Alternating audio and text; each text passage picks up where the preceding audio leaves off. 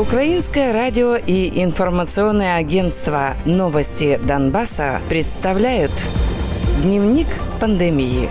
Донбасс.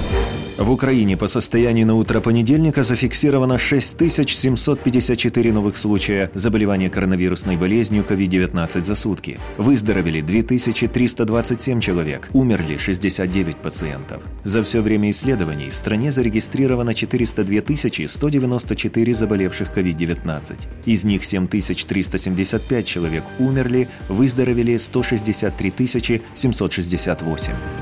За минувшие сутки в Донецкой области зарегистрировано 12 смертей от коронавируса. Кроме того, выявили 297 новых случаев инфицирования. За все время исследований на подконтрольной Украине части Донецкой области зарегистрировали 11 234 заболевших COVID-19. Из них 4364 человека выздоровели, а 127 умерли.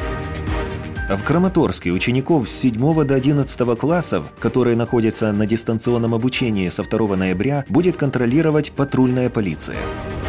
Группировка ДНР не объявляла данные статистики по состоянию на понедельник. Глава группировки Денис Пушилин признал, что существует задержка с дополнительными выплатами медицинским работникам, которые задействованы в лечении больных коронавирусом. Также так называемая ДНР уже начала привлекать студентов медвузов в больницы из-за ситуации с пандемией.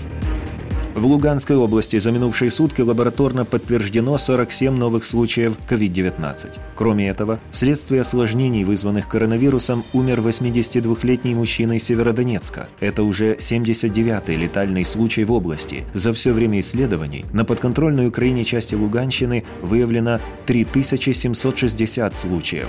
Из них выздоровели 1433 человека. За сутки в отдельных районах Луганской области зафиксировали две смерти от коронавируса. С начала пандемии так называемая ЛНР подтверждает 85 случаев смерти пациентов, у которых был диагностирован коронавирус. Всего было выявлено 1587 заболевших COVID-19, из них 1258 человек выздоровели. Власти Украины не публикуют данные по заболеваемости на неподконтрольной территории. Дневник пандемии. Донбасс.